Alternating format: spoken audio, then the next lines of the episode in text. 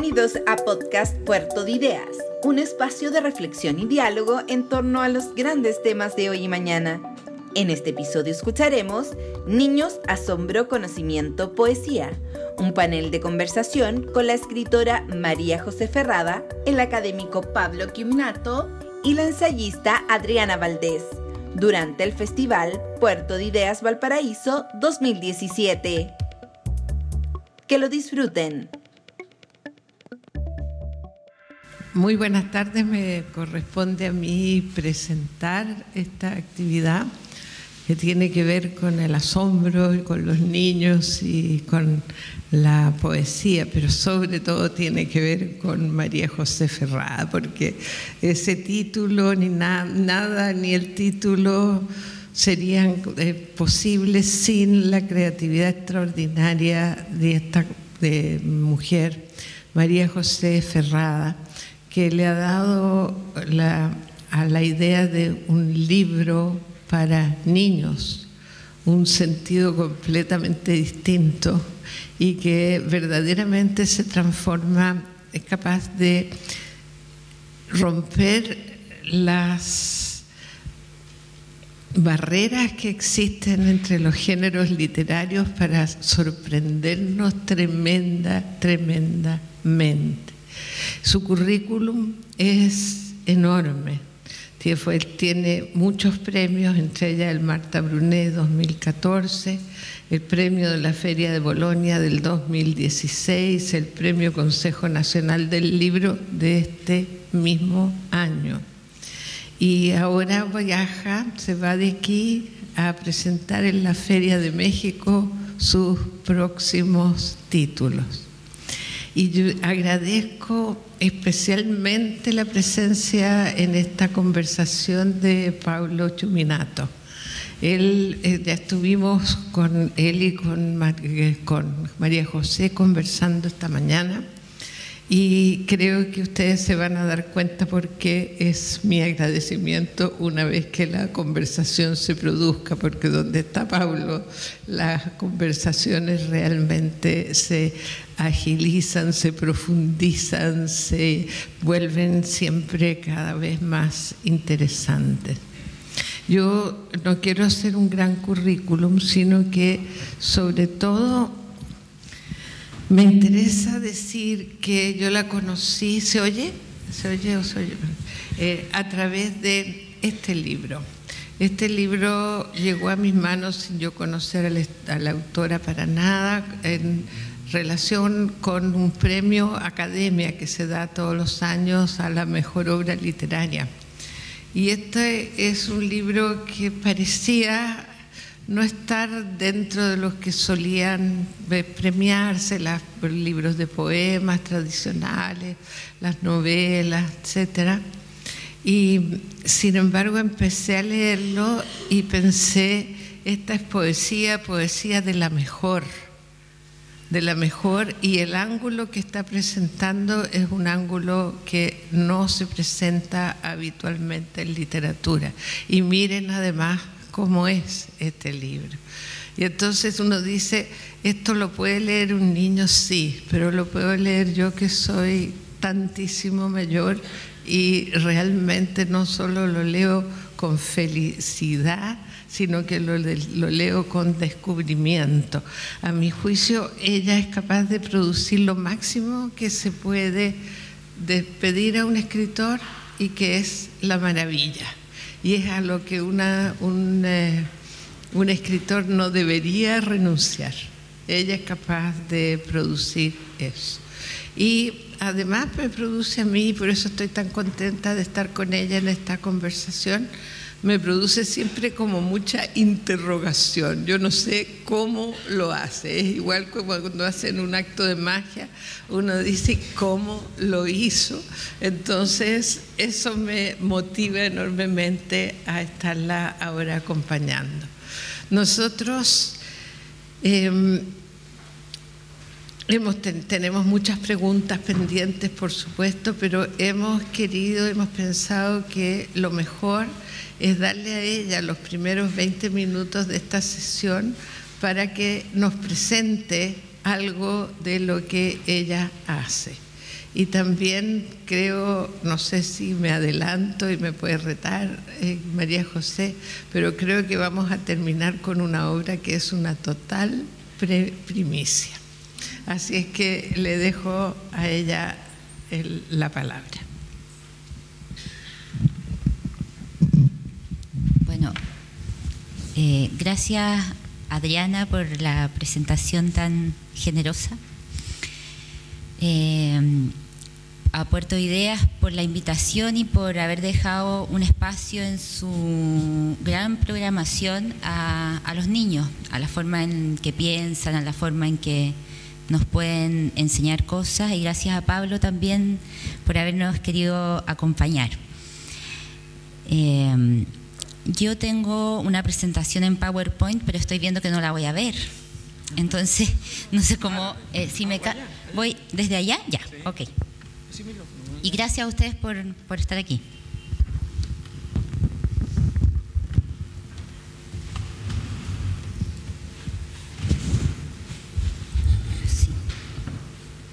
Eh, hace un tiempo cuando empezamos a, ¿Se escucha bien? A programar lo que íbamos a, conversar hoy con Adriana, llegamos a al título de esta conversación. Y yo lo voy a dividir un poco por, por partes. Voy a partir por el asombro. El asombro y los niños. Y creo que la mejor forma de, de explicarlo es a través de lo que cuentan los mismos niños. Eh, me habría gustado que hubiera un par de niños acá que nos pudieran contar, pero lo que hice fue tomar textos de dos libros que a mí me impresionaron profundamente, escritos por niños. Entonces yo traje unos fragmentos, a ver si pasamos la lámina siguiente, en que yo creo que, que son textos que de alguna manera resumen el punto de partida de esta conversación, que es el asombro. El primer libro se llama La Casa de las Estrellas, el universo explicado por los niños, que fue un libro que hizo un profesor rural de Colombia y que se dedicó a, a ir por varias escuelas pidiéndole a los niños que hicieran un diccionario, un diccionario en total libertad. Yo traje algunas de las definiciones que, pusieron los niños. Por ejemplo, la definición de adulto que dice persona que en toda cosa que hable, primero ella. De Andrés Felipe Bedoya, de 8 años. O agua, transparencia que se puede tomar, dice Camilo, de 8 años. Dinero, es el fruto del trabajo, pero hay casos especiales. Dice Pepino, de 11 años. Y hay una definición que a mí me conmueve especialmente porque es de un niño muy pequeño que le hacen definir a Dios y él dice, es la luna, las vacas y los plátanos en el cielo. ¿Puedo pasar a la siguiente? Distancia dice Juan de 8 años, es alguien que se va de uno. Envidia, tirarle piedras a los amigos, dice Alejandro de, 7 años. La definición de poeta también me encanta. Yo creo que es una bolita. Dice Carlos de, de 6 años. Y escritura, dice Weimar, de nueve años, o Weimar, no sé cómo se pronunciará, es un señor que escribe y tiene mucha autografía. Entonces, de verdad que la, yo sentí cuando, cuando leí este libro, que lo releo eh, bastante a menudo, es que de verdad los niños son capaces de llegar a, a definiciones muy esenciales de las cosas, muy, muy profundas, muy bueno, y sobre todo, ¿qué es lo que vamos a conversar hoy día? Muy, muy libre. Hay un segundo libro que a mí me, también me conmovió mucho, escrito por niños, que se llama La inocencia del haiku. Este fue un, estudioso de la cultura japonesa que le pidió a, un grupo de niños de distintas escuelas japonesas esta vez que hicieran haiku. Los haiku, los poemas japoneses breves dedicados a la que tienen como motivo eh, básicamente la naturaleza de los cambios estacionales. Eh, y esto fue lo que escribieron los niños. El canto de los insectos rodea mi casa por todas partes, dice un poeta de, de cinco años. Otro dice, el caracol camina a paso lento, pachín, pachín, en la lluvia. También la oruga pequeña está viviendo con todas sus fuerzas. Es un niñito de, seis años. Otro también de seis años dice, vamos a hacerle el favor de colocar en la hoja a la luciérnaga. Y el último dice, los perritos duermen profundamente junto al ventilador. ¿Mm? Ese es el, el Parece que nos saltamos una. Ah, no. Ahí, esa está bien. Eh, ¿Qué pasa? Bueno, el asombro no hay, no hay más que, decir al respecto. Yo creo que es estas definiciones que hacen los niños, esta capacidad que tienen los niños de, aunque suene a frase hecha, mirar las cosas con más libertad de las que las miramos nosotros. O sea, ellos no tienen la definición tan rígida de lo que es, por ejemplo, Dios o lo que es, por ejemplo, un poeta. Entonces tienen un espacio de, libertad en la que moverse, que es interesante y que yo creo que también es una, forma de, conocimiento, y eso es lo que vamos a conversar después. Yo creo sí que crecemos y llegamos y vamos a llegar a la definición finalmente de lo que es un poeta, lo que es Dios o lo que es la envidia al consenso social sobre lo que eso es, pero nos va a quedar, pienso o tengo la esperanza de que sea así, el registro de que alguna vez fuimos capaces de mirar el mundo y formarnos una propia opinión de él. ¿Y para qué nos va a servir esto? Para que después cuando tengamos que tener una opinión sobre las cosas, sea nuestra opinión sobre las cosas no una opinión que viene ya hecha y de afuera. Y eso es algo que nos sirve siempre. O sea, cuando vamos, voy yo o van los ilustradores o la gente que se dedica a hacer lo mismo que yo a los colegios, eh, no es porque queremos que los niños sean escritores cuando sean grandes o porque sean artistas plásticos cuando sean grandes, sino que queremos que, como decía Gianni Rodari, que también conoció a los niños, escribir para que ningún niño sea esclavo. Mm. Esa es la idea un poco de trabajar con ellos la poesía desde otro lugar.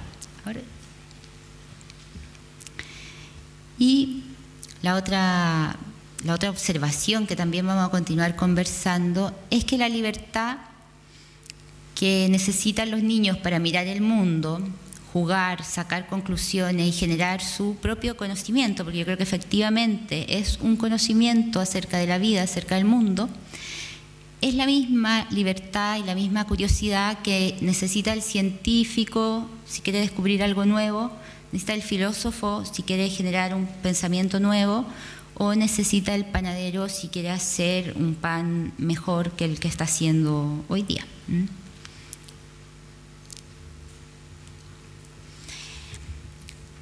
Entonces aquí llego a mi, a mi segundo tema, que tiene que ver con que la poesía eh, como vimos anteriormente, no es algo ajeno a los niños. Los niños son, y nosotros mismos cuando éramos niños, fuimos productores natos de, poesía o de, definiciones libres o de, conocimiento. Y yo, por, por el oficio al que me dedico, he reparado un poco desde dónde viene nuestra relación con la poesía, si es o no, si existe o no tal relación. Y yo creo que sí existe, desde no desde que llegamos al mundo, sino que desde antes de que lleguemos al mundo. Ah, sí, quería contar que, bueno, yo de lo que estoy hablando acá es de, mi experiencia un poco con, con la poesía y yo creo que a mí me marcó mucho. Mi papá me leía a mí Pablo Neruda desde muy chica, porque a él le gustaba mucho y porque yo vivía en el sur, entonces tampoco había muchas posibilidades de, entretenerse si no era con, con libros o escuchando al papá, o sea, si el papá está diciendo un poema, que era una práctica antigua que se ha, se ha perdido, yo creo un poco, había que escucharlo y él volvía mucho a Neruda, pero había una imagen que a mí me marcó mucho, que era que la cebolla era la estrella de los pobres. Y eso a mí me produjo un impacto, yo de haber tenido como cinco años, me produjo un impacto muy profundo. ¿Por qué? ¿Puedes a la otra, por favor?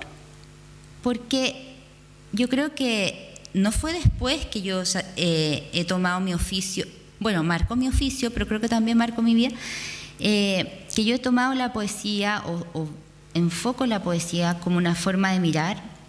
Yo creo que eso lo aprendí en ese, cuando yo capté esa imagen y que permite que la cebolla sea una estrella y que por lo tanto la mesa, la casa y el mundo sean lugares más amistosos, más amables, más habitables. A partir de ahí yo creo que vino mi, oficio,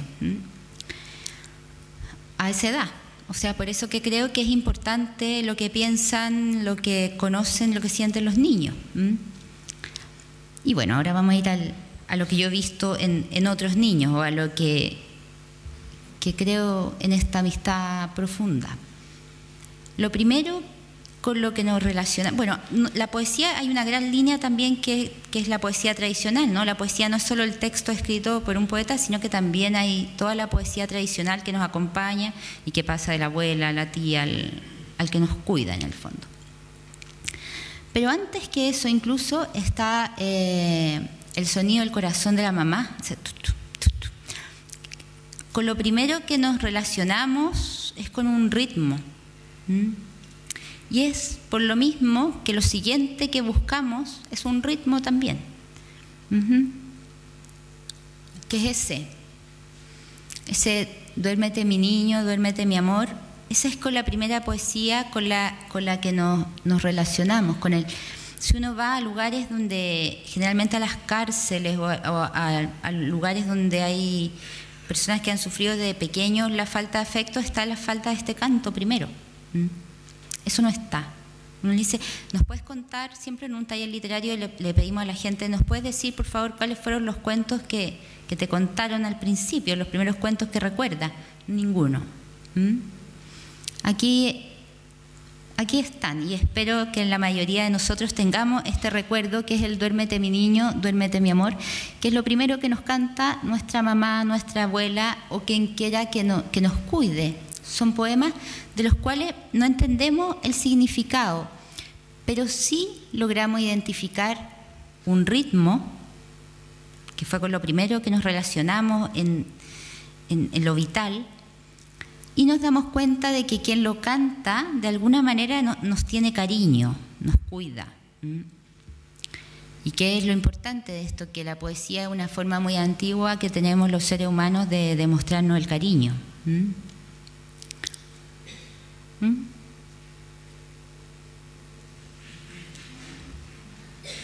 Después vamos creciendo, vamos, vamos avanzando un poco y ya ya podemos incluso identificar que ese mi amor al que se refería la, canción, ese arrullo, el mi amor era yo, la de ahí ya puedo decir que era la mamá, el papá, ya, ya las primeras palabras las sé. Y la poesía nos sigue acompañando porque nos enseña a mirarnos y a conocernos, pero literalmente. Eh, este de eh, esto del, del el dedito gordo, ¿cómo, ¿cómo es? Se me olvidó. Este dedito compró un huevito, este lo echó a cocer, este lo, este lo revolvió, este le echó la sal. Y el, gordo, bueno, el gordo se lo come al final. Eh, esto ayudaba a que nuestros papás, bueno, primero a que nosotros conociéramos nuestro cuerpo. Tenemos cinco deditos, tocaba nuestros deditos.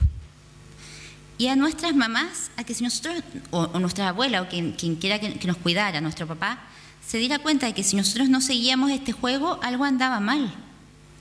No en todas partes todavía está la medicina que para examinar al niño apenas llega al mundo y saber cómo está a nivel cognitivo. Estos juegos tenían esa función. Cuando era esto de las manitos, ¿dónde están? Si el niño no seguía las manitos, era porque algo raro estaba pasando. ¿Mm?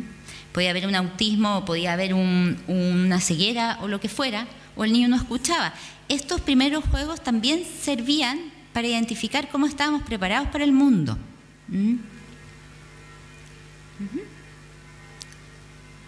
Después hay otro, y aquí yo no sé si este lo jugaban aquí o es de Temuco.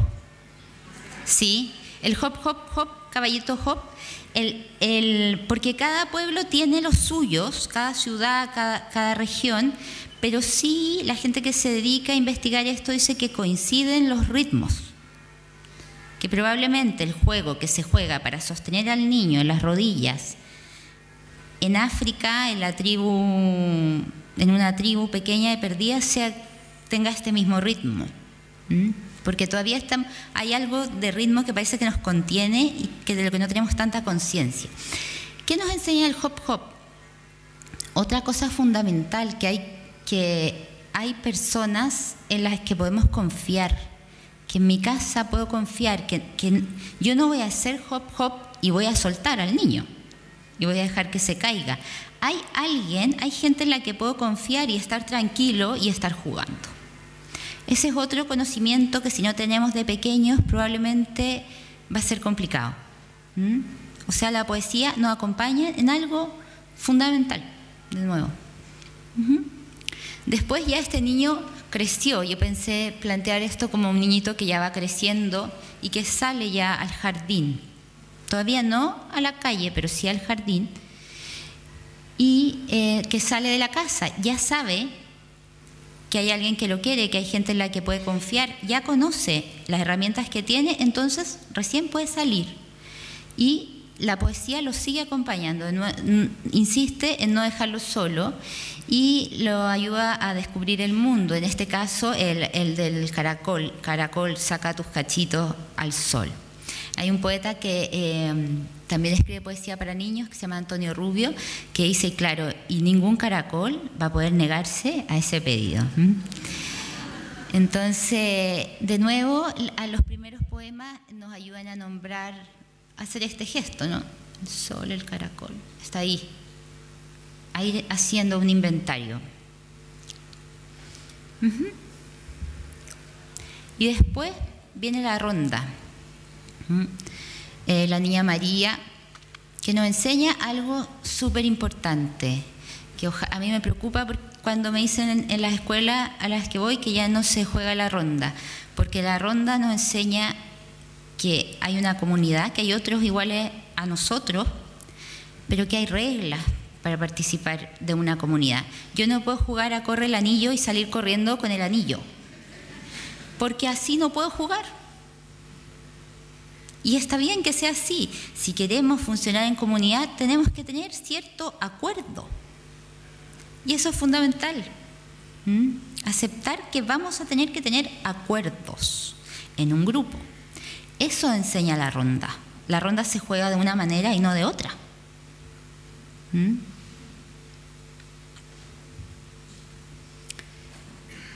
Y sigamos porque al siguiente.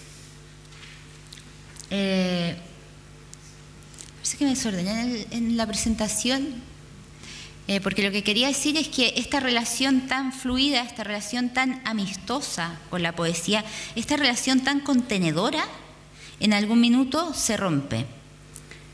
Y parece que coincidiera con la entrada a la escuela. Eh, ¿Por qué? Porque la escuela, porque hay un conocimiento, eh, pareciera que el conocimiento, el consenso social de lo que es, lo que dijimos, la Dios, bueno, Dios no, pero lo que es la envidia, lo que es la, no sé qué otras cosas definían los niños, pero, por ejemplo, el arco iris, nos sirve el consenso social, que es un fenómeno que se produce por tales, por tales motivos científicos.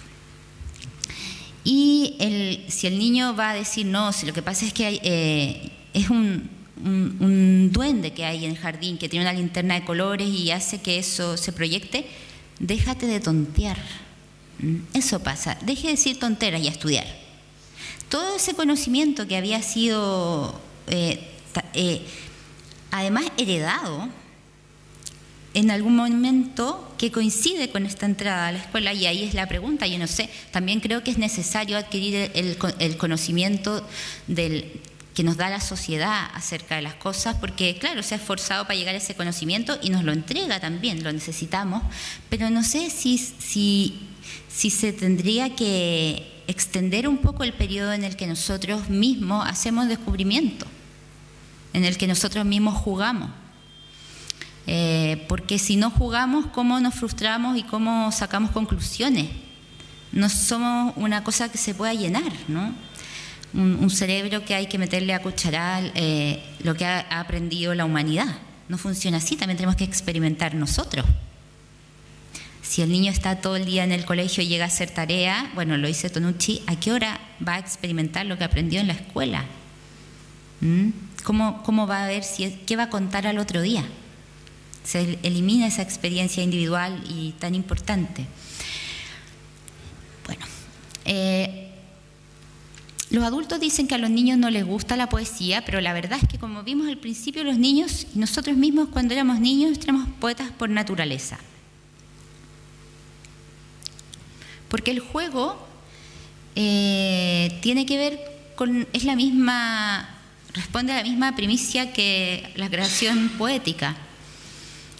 Eh, la cuchara puede ser un avión, la piedra puede ser una montaña para el niño, lo que equivale a decir que ustedes todos han visto niños jugando. Yo tenía un primo que para mí fue muy, muy impresionante, que insistía en jugar con, con revistas y hacer como una especie de guerra. Mi, mi, tía le, decía que eso deja las revistas, pero para él no era una revista. Para él era un ejército, qué sé yo, a qué estaba jugando, pero era una batalla. Todavía el significado de revista no estaba mm, fijo en, su cerebro. Entonces él podía disponer en libertad de, ese objeto y adaptarlo a su necesidad. ¿Mm? Es lo mismo que hacen los poetas. Los poetas finalmente, o deberían ser los que tratan, los que miran con mayor libertad. Yo creo que la poesía no es solo un texto, insisto, yo creo que es una, una mirada que se manifiesta en un texto o se manifiesta en un juego. Eh, ah, aquí estaba lo que decíamos al principio.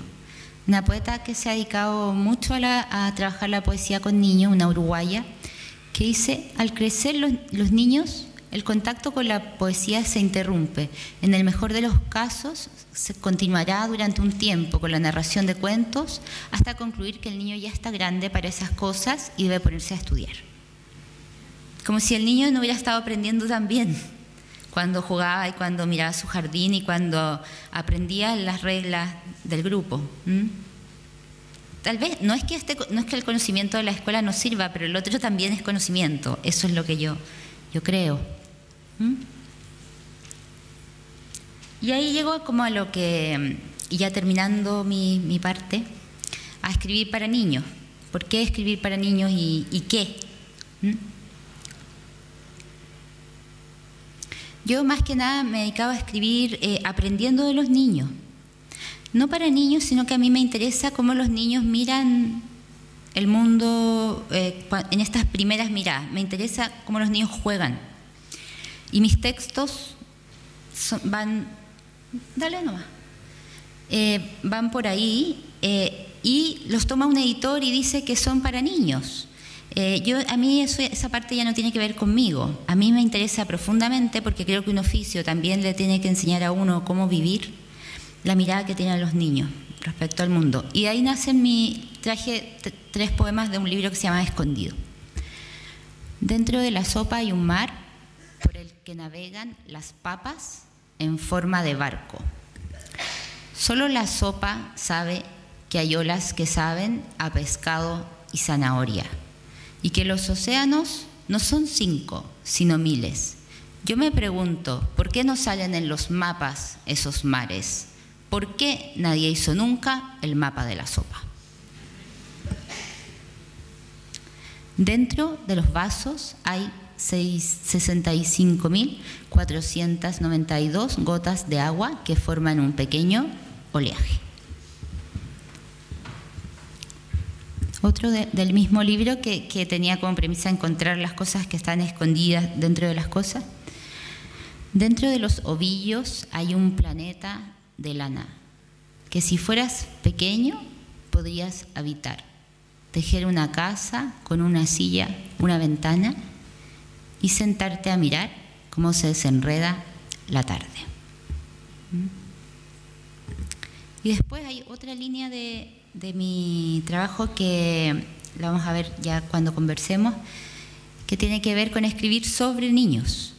Eh, necesariamente si tú estás en contacto con un público una mayor cantidad de tiempo o con un interlocutor la mayor cantidad de tiempo, te haces más sensible a, lo que le pasa a ese interlocutor.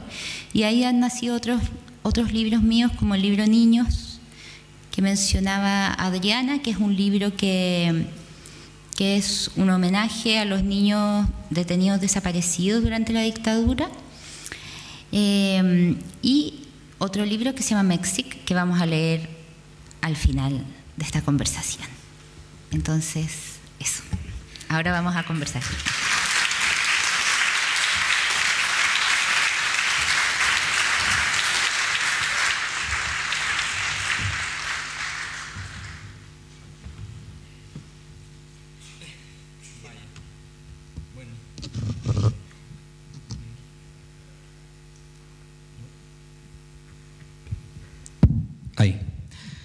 Muchas gracias María José por invitarnos en este viaje que son los libros, eh, que son lo que dicen los libros y que como tú bien dijiste, muchas veces son cosas que nunca llegan a un libro, pero que sin embargo son lo que conocemos como poesía cuando somos niños, mucho antes de saber siquiera leer e identificar un libro como libro.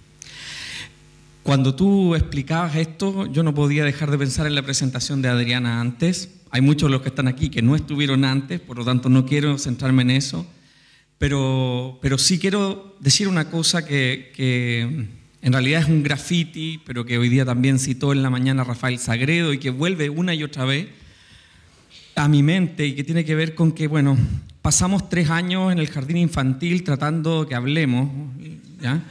Y luego pasamos 12 años en la escuela tratando de hacernos callar. Y bueno, a eso le pueden agregar la universidad, que son seguramente otros 4 o 6 años más, y por lo tanto todo consiste en, que en esa fase del tiempo que tú misma presentaste aquí y que nutre tu, tu creación, hay un conocimiento. Y lo vinculo con lo que plantea Adriana porque es como cuando Adriana muestra las imágenes y dice, las imágenes no es que se, sean un texto o se parezcan a un texto, sino que son un conocimiento y, que, y que le ha costado mucho en la historia de la humanidad lograr dar ese paso a que sean entendidas como imágenes y no como texto. Y en este caso también, cuando tú presentas el poema, estas frases, estas metáforas, lo que surge es esa, esa idea de que ahí hay conocimiento. ¿no? Y, que, y que explorar esa forma de conocimiento parecía ser otra cosa que debemos agregar a la tarea o los desafíos, como decía Adriana en su presentación, del futuro.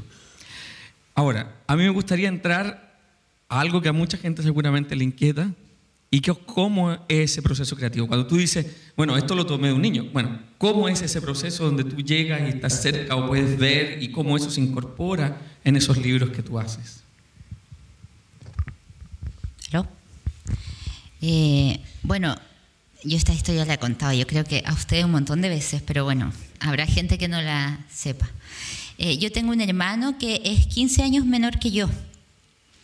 Entonces cuando él tenía cuatro, yo tenía 19 y yo le hacía, a mí me gustaba escribir de siempre, pero escribía, intentaba escribir eh, poesía para, para, adultos.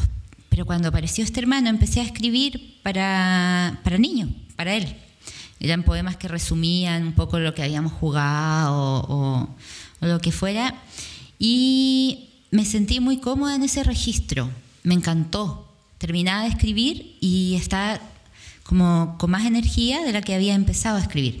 Y yo creo que eso en, un oficio, porque esto yo siempre lo hablo a los niños, entonces ustedes ya eligieron su oficio, pero bueno. Eh, eh, es bueno, si no han elegido, o pueden cambiarlo. Eh, yo creo que es importante que el oficio te enseñe cómo vivir o te, te ponga siempre en, en, la pregunta de, de, cómo estoy viviendo. Y a mí ahí yo encontré una comodidad que me gustó mucho al, al de escribir con esta libertad, de poder tener humor en los textos. Eh, pero además, los libros que yo hacía eran de cartón. Entonces, empecé a hacer uno para mi hermano, pero mi mamá, como le gustaba, como son las madres, aquí habrá muchas madres, se lo mostraba a las, a las amigas, a las, que, las, mamás de los compañeros del jardín. Entonces yo empecé como a tener un negocio y a hacer libros de cartón para vender en la universidad. Y ahí empezó como una mini pyme. Que ahora se transformó, bueno, sí, es como una mini pyme. Pero, pero, y de ahí en adelante yo siempre he pensado y lo pensaba cuando jugaba con mi hermano también, que a mí me gusta conversar con los niños y observar a los niños realmente como, si, como un interlocutor. Me interesa a mí mucho escuchar a los niños porque creo que tienen una especie, hacen unas asociaciones tan insólitas, tan libres, tan, tan potentes como esa definición de Dios que hacía ese niñito, que eran los, los pájaros la llovizna, la luna que, y los plátanos en el cielo. Entonces, eh, yo eh, sigo como intrigada, conversando mucho con niños. Por suerte este oficio tiene ese feedback. Uno va al colegio, conversa con ellos y a partir de ahí yo trabajo. Una cosa linda que tienen los libros infantiles es que siempre es un trabajo colaborativo. Hay un escritor, pero también hay alguien que hace el dibujo, la tarea del editor es muy importante porque es quien elige a estas dos personas. Eh, puede haber un muy buen ilustrador, puede haber un muy buen escritor, pero que juntos no, no, no conversan y ahí el libro no funciona. Entonces estos libros son una, la tercera cosa, la suma de, esos dos conocimientos. Entonces también eso es, muy interesante aprender. ¿Mm? Yo que me estoy explicando de a poco ese efecto de maravilla que tú produces, porque yo estoy muy acostumbrada a leer poesía, digamos, parte de mi vida y hago antologías de poesía y conozco muchos poetas, etc. Y mm, percibo un cierto cansancio en las formas y percibo de que de repente me ofrecen un libro de poesía y en vez de alegrarme me abruma de antemano. Entonces, ese, ese, diagnóstico como que me complica la vida mucho porque en realidad... Y entonces lo que yo pienso es que al escoger un ángulo nuevo desde donde se habla en poesía, se produce una cierta maravilla. A mí me ha sucedido eso con dos mujeres que escriben poesía en Chile recientes, jóvenes de tu generación, contigo y con Gloria Dunkler, por razones completamente distintas, pero se las explico para que vean por qué es la maravilla. Gloria Dunkler es una mujer muy joven que tiene un apellido evidentemente alemán, que significa más oscuro, y que tiene un ancestro también mapuche. Y entonces en su poesía se hace una voz y varias voces. Ella nunca habla desde una voz, sino que lo que ella hace es tomar personajes que, muestran lo que era la colonización de una parte de sus ancestros y lo que era lo que sucedía a la otra parte de sus ancestros y ella lo hace tomando voces y hace unas cosas con la poesía que uno no las puede creer. Entonces, lo que hace María José es que el ángulo desde el que se pone el poeta no es el de la persona adulta que cuenta su experiencia, sino que es el de la persona joven niña que está en un nivel de experiencia que el adulto ya perdió. Entonces, en ese sentido, dentro de la poesía chilena, tú creas un ángulo completamente distinto y yo creo que eso es gran poesía. O sea, el lograr hacerlo es hacer una tarea realmente muy importante en poesía. Y si cambia un pelito, pero dentro de lo mismo. Cuando empezamos a conversar con María José, eh, yo un poco embajadora de, Puerto de Ideas para conversar, y yo le dije, ¿con quién más te gustaría conversar en este mundo? Y ella me dice con un científico. y, yo me acuerdo, yo no era científico, claro, y, yo me acuerdo que en Puerto de Ideas de eh, este año, el físico Jorge Zanelli quería conversar con alguien que no fuera físico. Entonces esas dos cosas se me juntaron y me tocó a mí conversar con los dos. Entonces yo quiero contarles que el denominador común de la experiencia fue que la curiosidad era lo que le interesaba a Jorge Zanelli lo que es el asombro, la capacidad de alguien de no meterse en el pliegue pequeñito de lo que él estaba explicando, ni de discutir el detalle, sino que de maravillarse de manera de que se le pudieran ocurrir a uno cosas distintas. Entonces, en el fondo, estamos hablando de una especie de lo que estábamos describiendo como una cierta capacidad una infancia de la mente. Y yo, eh, tomando lo que dice Pablo, me entusiasma mucho porque justamente en la exposición de antes lo que estábamos hablando es que de la mente sabemos poco y que hay mucha tierra incógnita en nuestra mente y que los niños están en una tierra que no entendemos del todo y que tenemos que reprimir para normalizarnos. Es decir, es decir, la regla de la ronda, ¿eh? ¿verdad? Es a la vez un poquitito represiva. Es decir, yo en la ronda no puedo hacer lo que se me antoja, ¿verdad?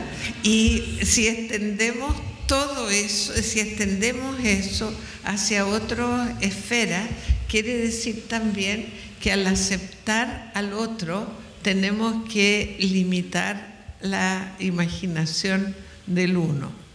Y el hecho de que tal vez la hayamos limitado en exceso hace que este reino de la, de la imaginación en la infancia resulte tan maravilloso para nosotros en el trabajo de María José. Eh, ahora,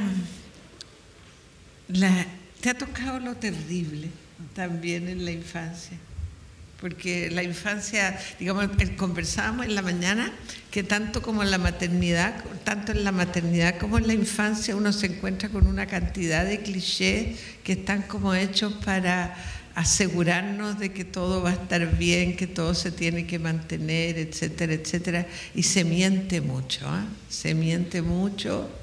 Y entonces uno piensa, bueno, te ha tocado lo terrible de la infancia. Sí, porque yo creo que, o sea, si alguien se acerca o trabaja con la infancia, es imposible que no le toque. Porque los niños son lo más luminoso y también lo más oscuro que hay.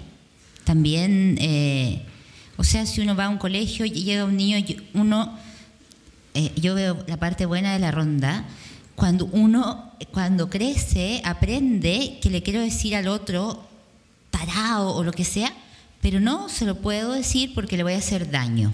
O, o, tengo que un poco calmarme y decirle, bueno, lo que tú estás haciendo, pero no le puedo gritar tarao, feo. Los niños lo hacen, los niños no se aguantan y le gritan y puede estar un grupo completo, porque además funcionan muy en grupo cuando empiezan a ir a la escuela. Entonces eh, eh, empieza a molestar uno. Probablemente si está uno solo no molestaría, pero están en grupo. Se son terribles. Bueno, el señor de las moscas, ¿no? También hay eso en la infancia.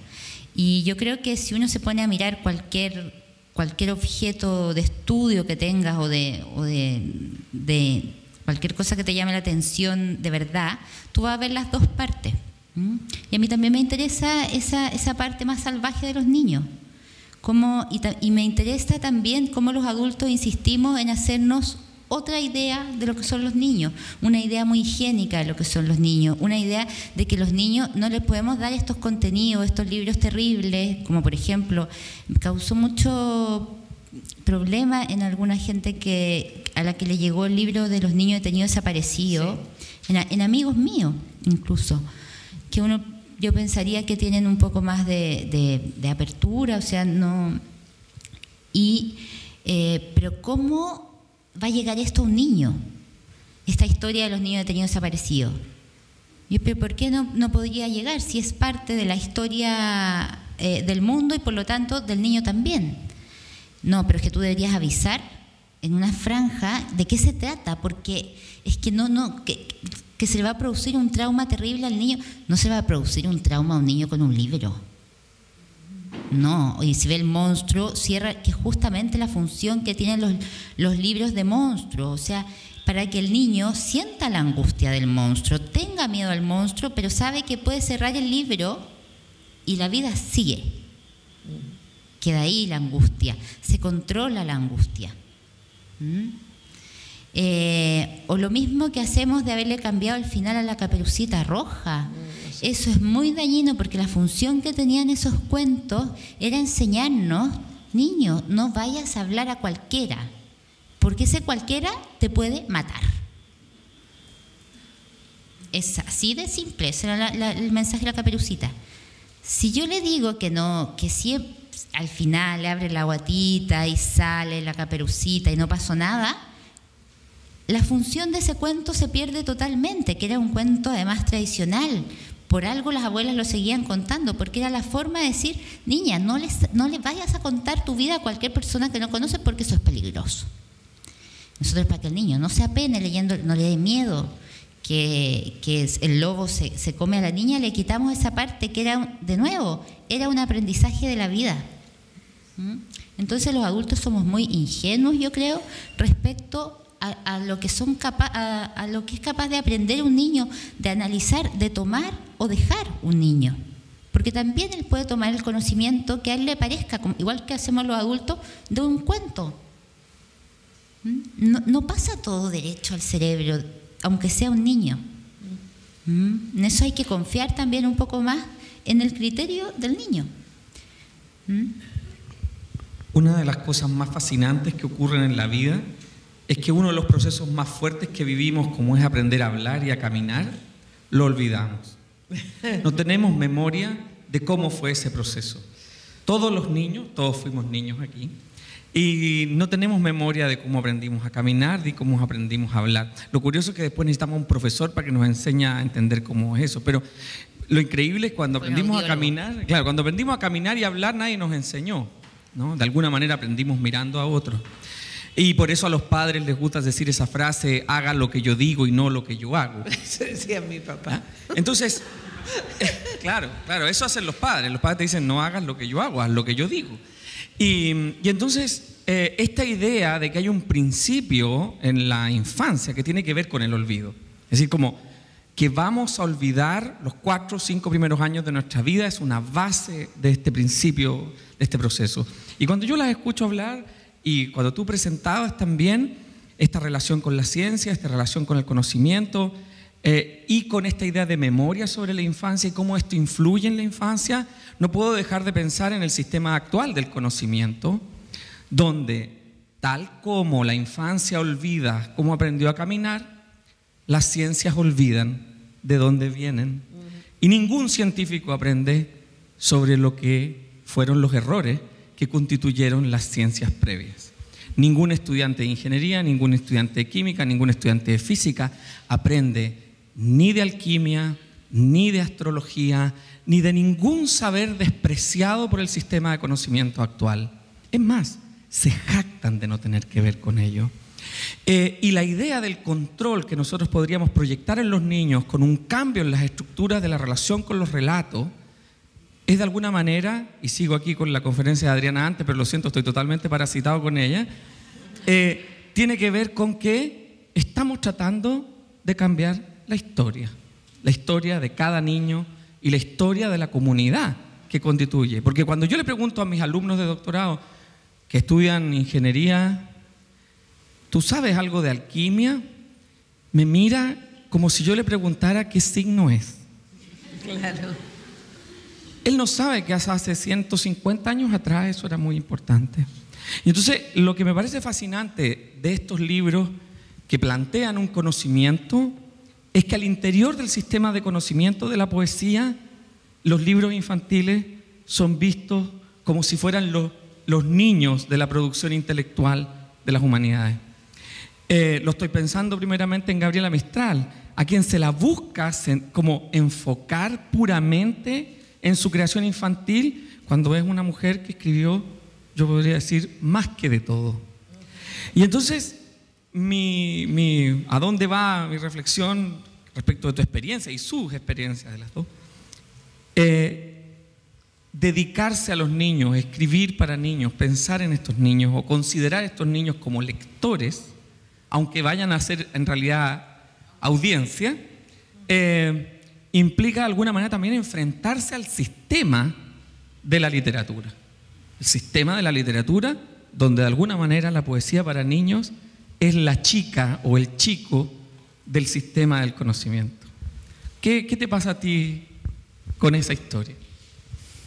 Siempre me, preguntan esto porque eh, es, la literatura infantil es vista como una literatura menor.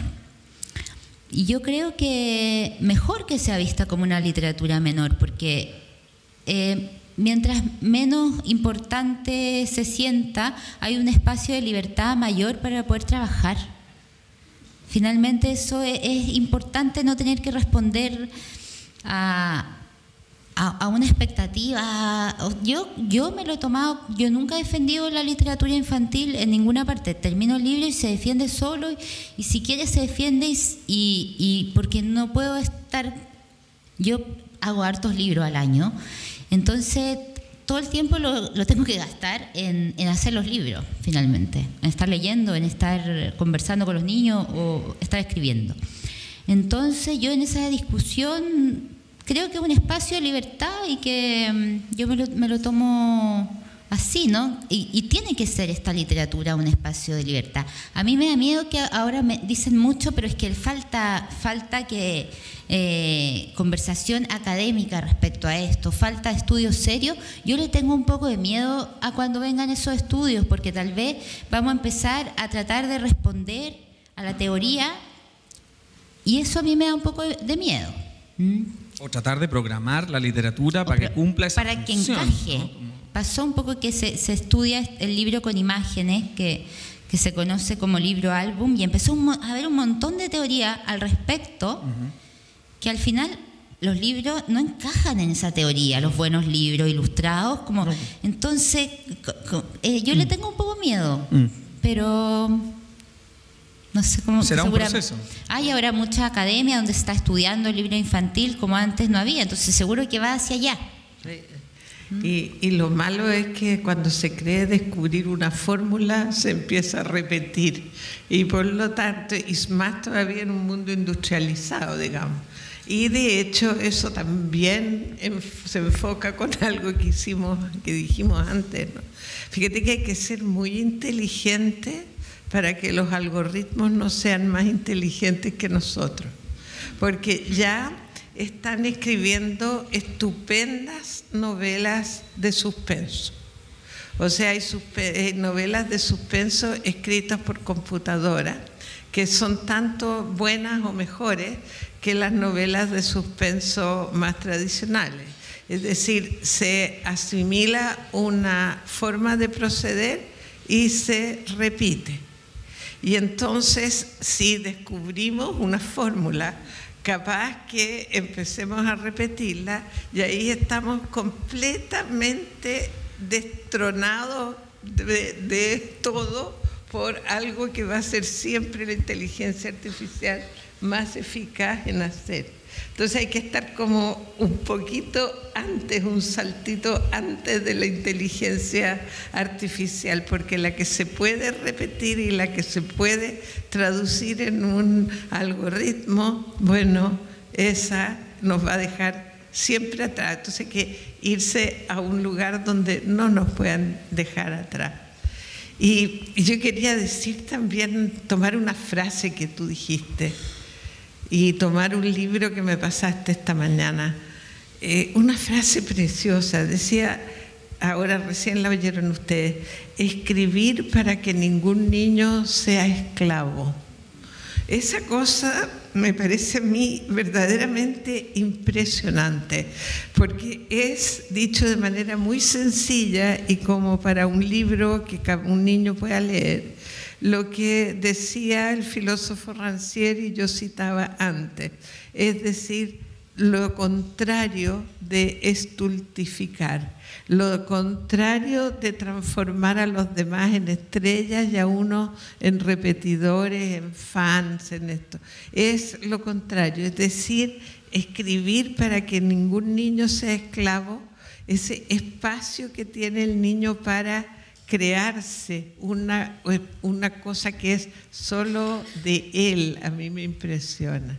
Y no sé si en ese sentido quisieras hablarnos del libro Haiku que me mandaste en la mañana. Que no. Ah, bueno. impresionante, quedé muy mañana. Bueno, a mí me, por lo mismo de la, de la sencillez y la, de la observación como motor esencial, a mí me gusta mucho la, poesía japonesa, los, haiku, que son estos poemas que les, les contaba poemas muy breves de tres versos que, que la explico porque hay, hay niñitos también en, la, en, la, audiencia. Son los poemas muy como una foto, como una foto que uno saca una foto de un árbol, pero lo escribe en palabras. Y eh, a mí me maravilla mucho esa poesía, entonces mi último libro es un libro para aprender a hacer haiku, en que una mamá japonesa le enseña a su japonesita chica a hacer haiku durante todo un año, porque estos poemas son estacionales. Y eh, estacionales quiere decir que toman como protagonista un árbol de la estación, un tipo de viento de la estación, que ahí nosotros ya tenemos una primera dificultad, que si yo le pregunto qué árboles eh, dan fruto en determinada estación o, o, cuáles son las flores de esta estación o las frutas de esta estación, la mayoría no sabemos, porque es árbol, fruta y ya. No hay ciprés, pino, alerce, sino que árbol.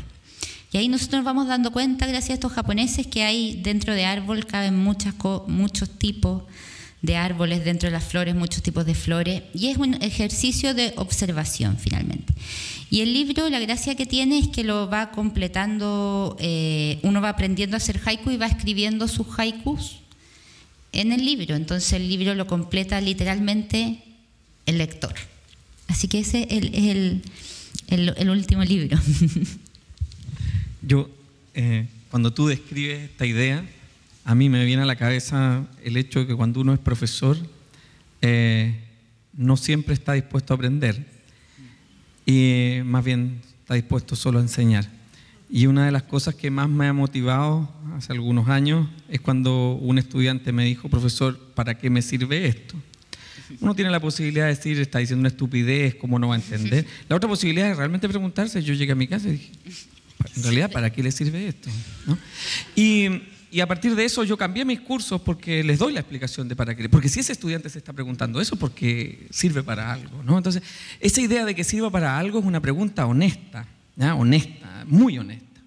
Y entonces cuando pensamos en un libro, por ejemplo, que, puede ser completado por un lector, estamos de alguna manera dando ese espacio a no solo el autor decir, sino que por otra parte el lector tenga una forma de apropiación del libro. Y yo creo que eh, cuando tú, por lo menos los libros que yo conozco que tú has hecho, tienen esa especie de sensibilidad de dejar un espacio al lector, en el sentido del juego con que compones el poema, de la relación entre la imagen y el texto, o como ahora ya diste el paso definitivamente, a que el libro tenga partes que no están escritas y que debe escribir uno. Y eso me hace preguntarme, ¿cómo escribes tú? Porque obviamente cuando uno eh, tiene inquietud sobre cómo hacer el libro, uno se pregunta, ¿cómo escriben los escritores? Y si escribes uno solo a la vez, varios al mismo tiempo, si vas dejando y guardas. Si, si pudieras contarnos un poco sobre eso, porque a mí particularmente me inquieta porque, como, volviendo un poco, perdón que me alargue, como, como no estás escribiendo una cosa de 400 páginas, ¿ah? da la impresión que no trabajas. Porque esto, sí, pues, que es que... Es que Eso me dicen los niños. Claro. Dice, ¿cuánto te demoraste en, en, hacer este libro que son 26 poemas? dije, eh, este libro yo me demoré un año. Un año, me dijo uno. Yo me habría demorado una semana. Bueno, antes de, que cerremos el, tema del, haiku, eh, la gracia que tiene el haiku, por si alguien se entusiasma, es que es de una enorme humildad y que es una práctica, más que no solo los poetas hacen haiku, sino que las personas se juntan, se aprende en la escuela a hacer haiku y eh, se juntan los amigos los jueves a hacer poema a la naturaleza. Eh, está que es lo bonito que tiene varias expresiones artísticas de la, de la cultura japonesa, es que están entre medio de la, del arte y la artesanía. Entonces, eso yo creo que es, es, bonito del, del, haiku, que a mí me encanta y espero que otra gente se encante y se entusiasme y haga también sus haikus con ese libro. Y cómo escribo, yo les decía hoy día en la mañana que es un, no es un desorden, es un orden dinámico, porque soy muy desordenada para escribir, tengo muchos proyectos al mismo tiempo que voy abandonando y tomando según, según también el, el, compromiso editorial, porque también hay tiempos de entrega. En esto yo no puedo demorarme todo lo que quiero porque también hay acuerdos con otro, con el que dibuja. De en cuanto, o sea, es un libro colaborativo finalmente, no estoy yo sola con mi novela, sino que hay que coordinar por lo menos a tres personas. Entonces eh, hay como un, como un trabajo casi de, oficina también, ¿no? De, dedicar tanta... Yo escribo en las mañanas mucho mejor que las tardes, por ejemplo. Entonces trato de dejar las mañanas para eso. Y tener, por ejemplo, ahora yo también trabajo al revés. A mí me envían los editores imágenes para que yo escriba sobre esas imágenes. No siempre el libro parte desde el texto, en el caso de la literatura con imágenes. Eh, muchas veces parte desde la imagen se, se, construye un texto. Entonces, por ejemplo, ahora estoy trabajando con un japonés que le envió las imágenes a una editora italiana que vive en España y yo estoy en Chile haciendo el texto para ese japonés. Entonces, tecnología permite esas maravillas de estar trabajando unos horarios totalmente distintos. Bueno, cuando tenemos que hablar por Skype ya es más complicado porque a uno le toca madrugar, pero, pero permite ese, ese, ese conjunto que están, ni siquiera hablamos el mismo idioma con el japonés pero vamos a hacer el libro juntos. Entonces, eso es bonito. Y también hay muchos proyectos que yo llevo años haciendo, que probablemente no termine nunca, pero que también se ven son parte del, trabajo, o sea, lo que, no, lo que no se publica, tú también estás trabajando. Eso yo creo que yo no, tengo ansiedad si no termino un libro y lo retomo cinco años después, o no lo retomo nunca y me muero, no pasa nada, también estuve trabajando, entonces trabajo mucho yo. Sí, que a mí me gusta mucho el concepto porque últimamente con bueno, la tónica de los proyectos y que los artistas tenemos que estar siempre en proyecto, eh, se ha producido una especie de retórica del proyecto, ¿no? ¿En qué estás? ¿no? Y entonces la pregunta uno podría hacer, en nada, ¿no? que sería como el máximo lujo. ¿no? Si uno está en nada, quiere decir que tiene todo.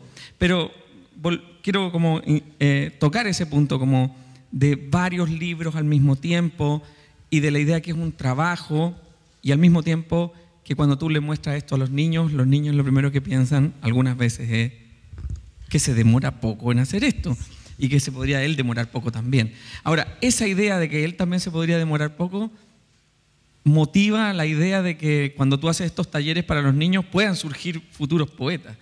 ¿Y, cómo administra esa, esa, relación? Eso es muy lindo porque yo voy a los, cuando me invitan a los colegios o a, grupos o a las bibliotecas, eh, yo, a mí lo que más me gusta de mi, de mi trabajo es la, la, parte de poesía, entonces trato de llevar poesía al, al, encuentro con los niños, pero tampoco puedo tener a los niños 40 minutos escuchando poesía, porque eso es como rapto de personas, no sé, como que ellos, ellos se, se desesperan, o sea, no, usted, bueno, ustedes todos se han relacionado con niños y saben que no, no aguantan tanto.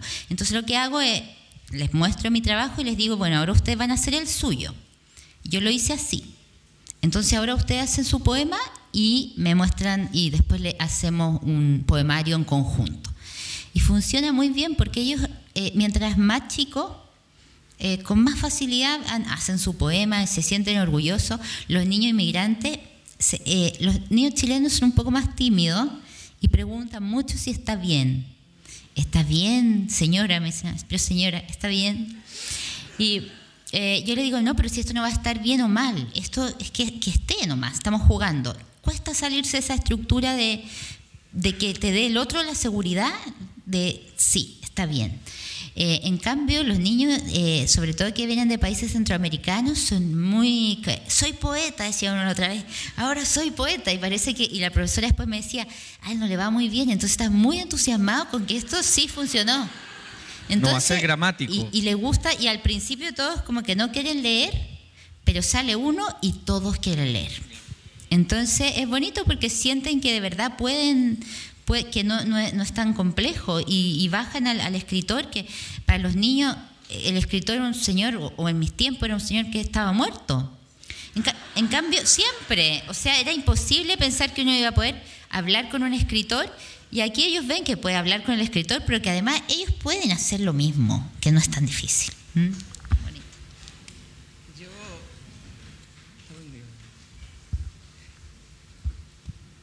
Yo, quería eh, celebrar, me hicieron un elogio hace poco a mí que ha sido de los mejores elogios que he recibido y era por un trabajo que no tenía nada que ver con esto, pero que había cambiado unas prácticas yo y me dijeron, con qué sencillez lo hiciste.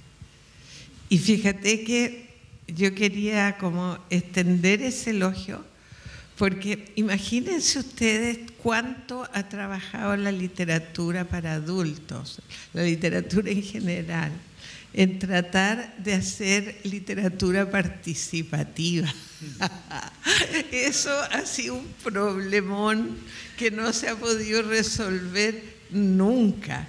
Y fíjense que en este libro de los haikus, ¿sabes cuál era el, modelo que me contaba? Era ese libro en que tú, que tú regalas para las guaguas mi primer esto, mi primer esto, y que termina siendo mi libro, ¿no? Mi libro, hecho por la guagua, por la guagua en la primera vez que, que, durmió sin pañales, por ejemplo, todo eso es un asunto de la guagua. Entonces, lo fantástico es que esto lleva a la poesía una cosa de registro de la vida personal y lo hace con una sencillez y te digo que ese es un problema literario mayor, mayor. O sea, el poder hacer las cosas con esa gracia, con esa limpieza. Eh, ¿Qué relación tiene eso con que tú hayas estudiado en Japón? Eh, yo creo, yo, yo estudié literatura japonesa en Barcelona y he ido por, por periodos cortitos a Japón justamente por esta admiración por, los haiku y por la, capacidad de observación de, que tienen los japoneses, la capacidad de, poner atención a lo que uno les, cuenta. Porque en la conversación puede salir, por ejemplo, que a mí me gustan mucho los caramelos de, de jengibre, por ejemplo.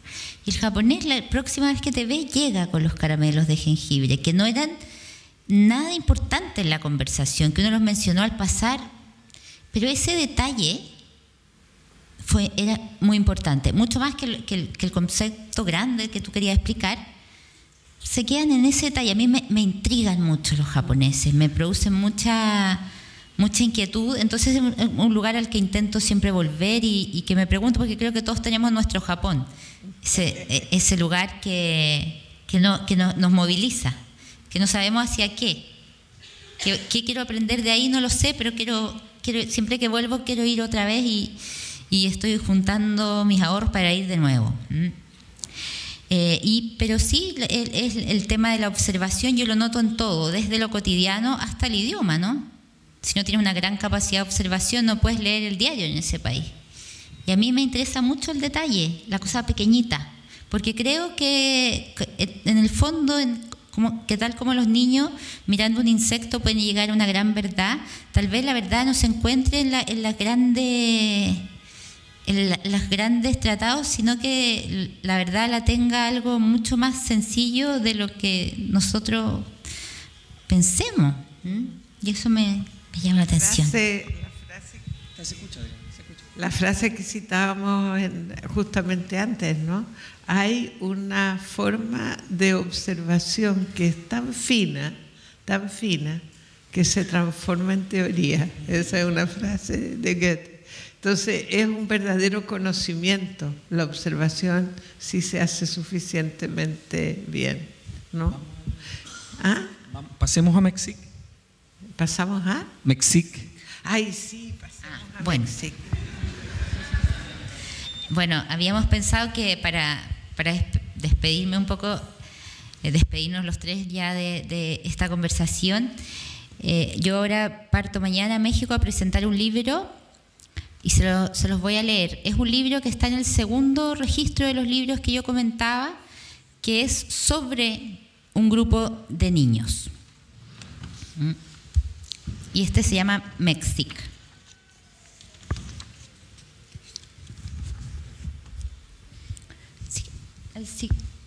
Por la noche cierro los ojos y siento como las olas golpean. Creo que algo le dicen al barco, Mexic, Así se llama. ¿Sabrán eso las olas? ¿Guardará el mar el nombre de todos los barcos? No recuerdo bien dónde está el país al que iremos, pero queda lejos. Estaremos ahí hasta que todo se calme, tres o cuatro meses, como unas vacaciones un poco largas. Eso dijo mi mamá. Mi mamá, que cuando se despidió, dijo mi niño. 1, 2, 3, 78, 79, 80, 221, 222, 223, 312, 313, 314, 409, 410, 411, 456 niños y niñas a bordo de un barco. La guerra es un ruido fuertísimo. La guerra es una mano enorme que te sacude y te arroja dentro de un barco. Zarpamos y los adultos se quedan en la orilla hasta volverse minúsculos. Padres, madres son ahora estrellas que se miran de lejos, fuegos que alguien encendió hace un millón de años. Me quedo atrás, pero una mano me sujeta, una mano que termina en el cuerpo de una niña, porque están los mayores y estamos los pequeños. Los pequeños nos sujetamos a hermanas que antes no teníamos. Mi familia tiene 11 o 12 años se llama Clara. A veces cantamos, comienza uno y seguimos los demás. Las canciones brotan como flores. Las canciones siempre estuvieron en los bolsillos, entre la poca ropa que llevamos. ¿Qué es la República? La República es una casa, la república es un puño que se levanta, un pájaro. Existen guerras grandes y guerras pequeñas. 456 niños y niñas a bordo. Porque están los grandes y estamos los pequeños. Y las maletas de los grandes crecen, las de los pequeños menguan. Así como la luna que miramos desde la noche del barco. ¿Será la misma luna que alumbra ya? ¿Será la misma luna que alumbra las ventanas de mi casa? Algunos lloran, sobre todo de noche.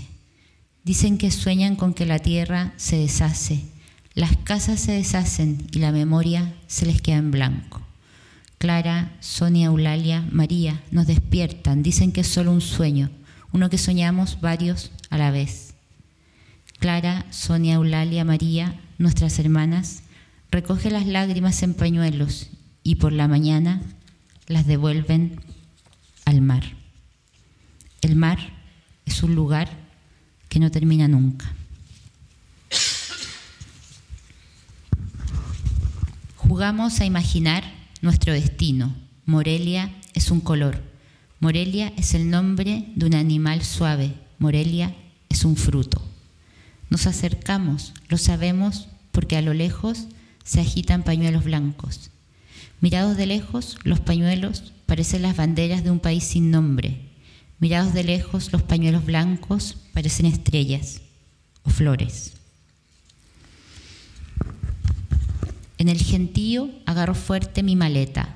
Una maleta es también un trozo de tierra, una casa. En el gentío pierdo la mano de Clara. Avanzamos, pensamos que la guerra quedó atrás, pero no es verdad. Traemos la guerra en la maleta. Tres o cuatro meses, como unas vacaciones, pero largas. ¿Sabrán eso las olas? ¿Guardará el mar la historia de todos los barcos?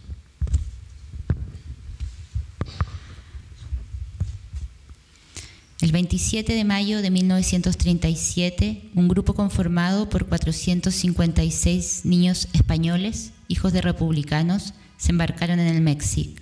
Se refugiarían de la guerra civil que por esos días azotaba las calles, tres o cuatro meses. Eso les dijeron sus padres y madres cuando los abrazaron por última vez, porque ese era el plan. El 7 de junio del mismo año descendieron del barco los recibieron en Veracruz con pañuelos blancos y el viaje continuó en tren hasta Morelia, Morelia, Michoacán. Bajaron sin saber que la historia, esa que se escribe con mayúscula, se encargaría de cambiar los planes y convertirlos en los niños de Morelia. Y es que la derrota republicana y el inicio de la Segunda Guerra Mundial convirtieron ese breve lapso en un exilio definitivo. No fue fácil, lo que en los primeros años fue preocupación y cuidados, con el paso de los días se volvió extrañeza e incomprensión. Los niños de Morelia traían con ellos el dolor y el trauma de la guerra. Después de la incomprensión vino lo de siempre, el abandono.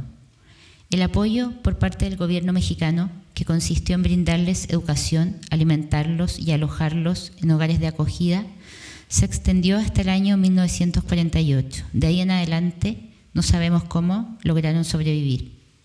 Lo que sí sabemos es que el tiempo pasó y la mayoría de ellos logró acomodar sus raíces al suelo mexicano, conformar familias y hacer lo que se dice una vida. Nunca regresaron a su país de origen y si lo hicieron varias décadas más tarde, se encontraron con un país, con hermanos y con paisajes que ya no reconocían de dónde son, tal vez ni ellos mismos puedan responder a esta pregunta, porque esa es la pregunta que te roba el exilio. A los niños de Morelia y a todos los niños y niñas que empujados por la violencia abandonan sus países en busca de un refugio. En este libro nos centramos en la historia de ese viaje con la esperanza de que la vida que encuentren cuando bajen del barco sea una vida digna y buena, una vida como la que creemos deben tener todos los seres humanos, sobre todo cuando se trata de niños y niñas. En este libro contamos la historia de un barco sabiendo que no hay registro de todos los que cada día cruzan el océano llevando seres humanos que tienen la esperanza y lo más importante, el derecho a una vida mejor. A los niños de Morelia y a todos los que viajan en busca de un lugar.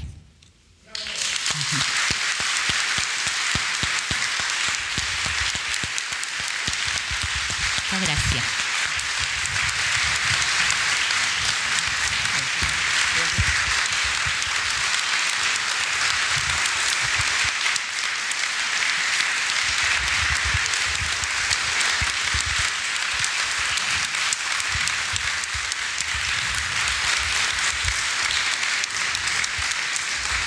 Muchas gracias a todos, muchas gracias a María José y a Adriana Valdés en esta tarde de Puertos Ideas. Todo el mundo tiene otro, otro lugar donde ir ahora que ver, pero nosotros sobre todo les agradecemos que hayan compartido esto que es la pasión de los tres que estamos sentados aquí de alguna u otra manera, desde alguna u otra perspectiva. Muchas gracias y nos vemos. Muchas gracias. Gracias por escuchar Podcast Puerto de Ideas. No olvides seguirnos en redes sociales para enterarte de nuestras actividades. Hasta pronto.